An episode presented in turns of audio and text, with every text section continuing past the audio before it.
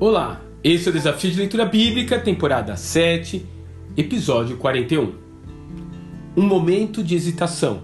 Mateus capítulos 10 e 11.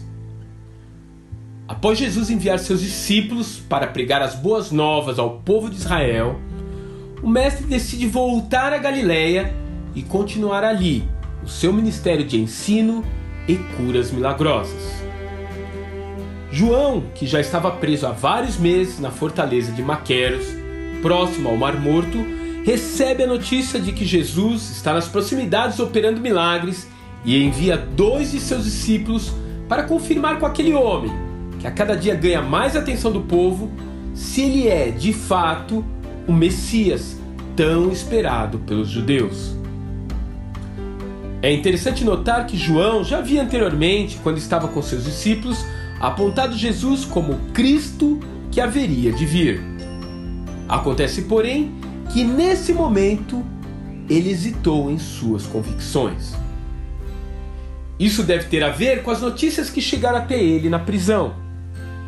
Provavelmente, seus antigos discípulos, ao virem visitá-lo, lhe falaram sobre aquele rabino que agora estava curando e abençoando o povo daquela região. Acontece que a pregação de João Batista a respeito do Messias não dizia nada disso. Quando lhe perguntaram se ele era o Cristo, ele respondeu em alta voz que aquele que viria após ele, ou seja, Jesus, iria trazer julgamento contra os perversos e falsos religiosos, assim como alguém que corta uma árvore a machadadas e joga madeira dentro do fogo. Confira Mateus capítulo 3, verso 10.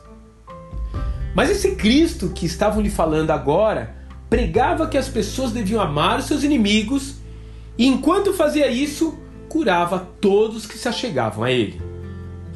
De fato, as perspectivas de João não correspondiam ao verdadeiro Cristo.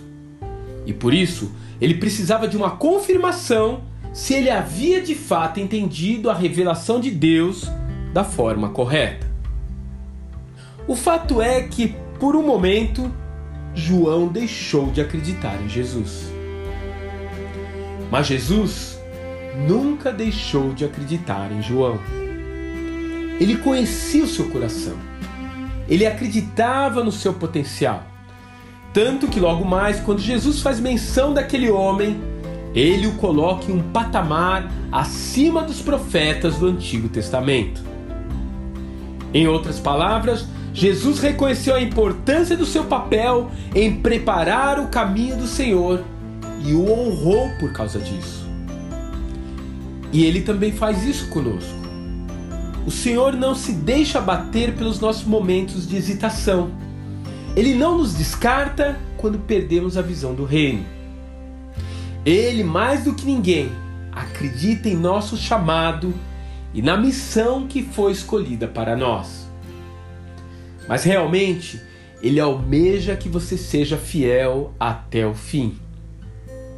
Isso para que ele também possa lhe contar como a sua história se encaixou nos planos de Deus e se alegrar por esse motivo, juntamente com o Pai que o enviou dos céus. Que Deus te abençoe e até amanhã.